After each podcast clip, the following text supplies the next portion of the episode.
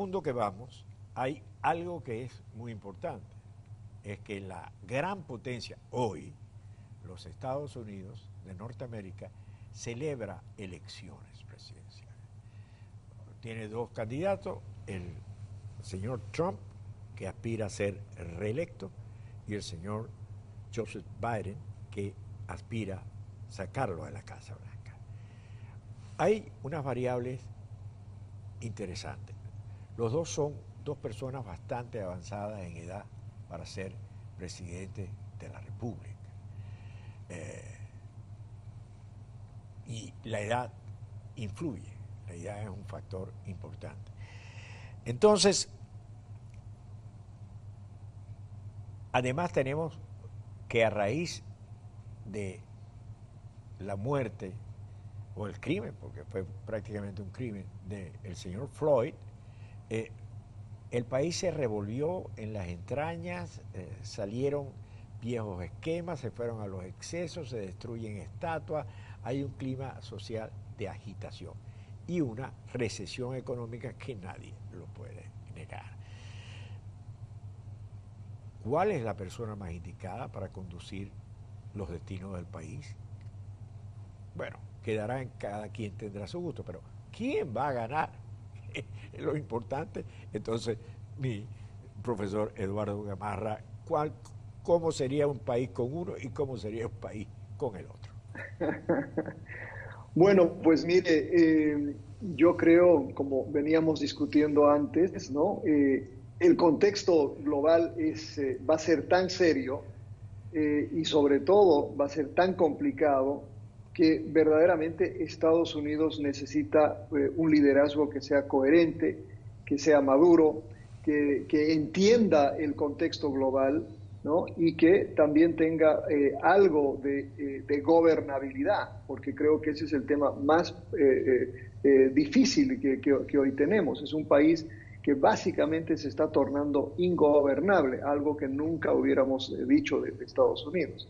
Entonces, en ese, en ese contexto, ¿no? el presidente Trump ha tenido unas tres semanas, yo diría, atroces en términos de liderazgo, eh, porque encima de que se le cayó la economía y que tiene el problema de COVID, ha manejado tan mal el tema social y eh, eh, diariamente comete errores, comete errores, yo diría, infantiles, ¿no? En el contexto de la lucha electoral. Le ha ido mal cuando ha tratado de ir a un rally en Texas y otro en Arizona, pero comete fallas garrafales, como por ejemplo eh, reproducir un, un, eh, un video eh, con, con, con, gritos de una, de una persona aparentemente racista, supremacista blanca. ¿no? Entonces, creo que el presidente Trump está demostrando, no solo por el récord que ha tenido en, en la Casa Blanca durante los últimos tres años, que no es una persona con, con digamos, todas sus facultades intactas, y está demostrando que está perdiendo control del país.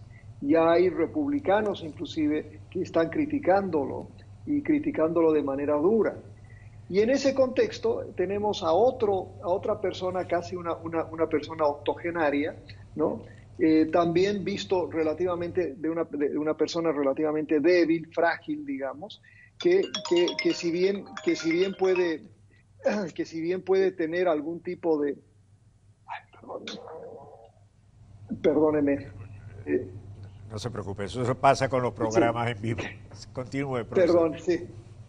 Eh, eh, entonces, el, señor, el señor Biden tiene un, serio eh, problema también, porque no solo por su edad, sino que no tiene una, una, una base social tan fuerte como para, para, apoyarlo en elecciones, no tiene tampoco la posibilidad de, de lograr controlar el, el, Senado y la Cámara Baja, de manera que... Eh, no, y tiene, una, tiene un tema que es la vicepresidente, que se sabe que va a ser una persona de color.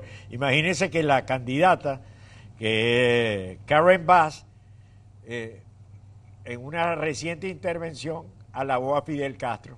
Imagínense lo que eso va a significar en el sur de la Florida. Exacto. No, y, hay, hay el, gran problema que tiene el señor Biden es pues obviamente en la, en la selección de vicepresidente. Tiene que poder, eh, digamos, calmar un poco los ánimos del sector progresista del Partido, del partido Demócrata. Eh, y a la vez va a necesitar recuperar el centro, porque lo que, lo que yo creo, eh, Leopoldo, y es precisamente el, el, tema de un libro que, que, mío que va a salir un poquito más tarde este año, que en un país donde, donde hay dos polos, donde está tan polarizado, lo que se necesita es reconstruir el centro. Y yo creo que si no reconstruimos el centro, vamos a hacer un país verdaderamente ingobernable. Veo mayor ingobernabilidad con la reelección de Trump, sin embargo, que con la elección del señor Biden, que al final de cuentas es más centrista, yo diría, que, eh, que la alternativa. ¿no?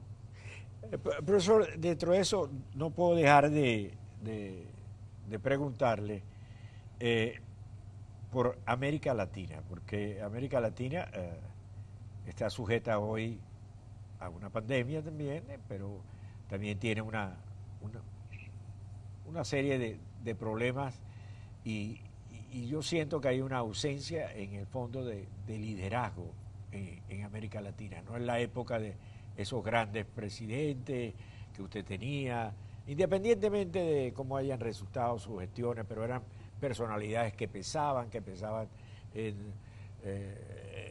no solo en América Latina, pesaban también en Europa, en el concierto de las naciones, y se va a, requerir, se va a requerir la presencia, va a quedar muy golpeado Chile, va a quedar muy golpeado este, Argentina, está terrible, Brasil, eh, en México no se sabe, si alguna vez uno no sabía para, a dónde iba México, hoy en día sabe menos. Es decir, por no tocar a Venezuela, que bueno. Y la misma Cuba, ¿qué pasará muerto Raúl? En fin, hay toda una serie de interrogantes. Entonces me gustaría hacer una pausa, profesor, y al regreso que camináramos por el intrincado senda o ruta de América Latina. Claro que sí. Breve pausa y regresamos con el profesor Eduardo Gamarra.